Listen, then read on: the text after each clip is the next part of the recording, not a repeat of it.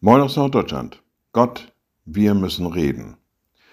Naja, wenn man das so formulieren würde, würde das schon so ein bisschen direktiv klingen. Wir müssen reden. Und doch, das Gebet als Rede zu Gott, als Gespräch mit Gott hat eine ganz hohe Bedeutung in unserem Leben. Naja, man kann sich voreinander verstecken, man kann das Reden einstellen, man kann die Kommunikation verringern oder sogar ganz aussetzen. Und doch, wir sind darauf angewiesen, uns miteinander und aneinander auszusetzen, aneinander zu reiben, vielleicht auch miteinander auseinanderzusetzen.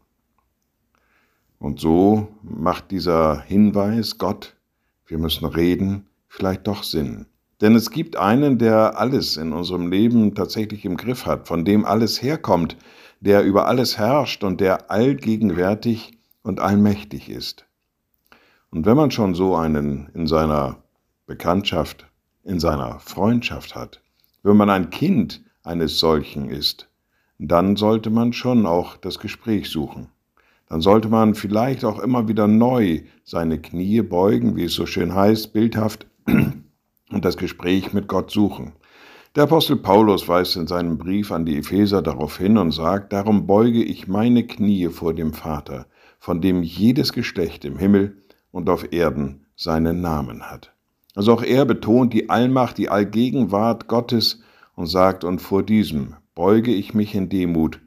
Gott, wir müssen reden. Liebe Schwestern und Brüder, ich lade Sie ein zu einem kurzen Gebet und anschließend zu einem gemeinsamen Vater unser. Allmächtiger Gott, guter himmlischer Vater, immer wieder aufs Neue kommen wir zu dir, öffnen dir unsere Herzen, sagen dir unser Leid, klagen dir unsere Not und treten auch mit Bitten vor dich hin.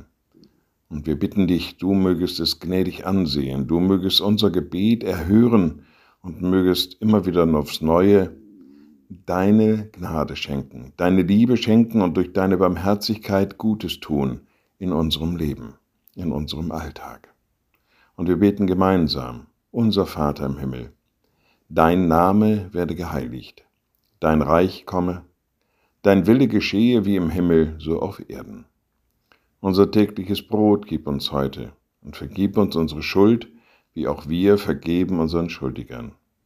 Und führe uns nicht in Versuchung, sondern erlöse uns von dem Bösen, denn dein ist das Reich und die Kraft und die Herrlichkeit in Ewigkeit. Amen. So seid gesegnet, bleibt behütet und bleibt gesund. Tschüss.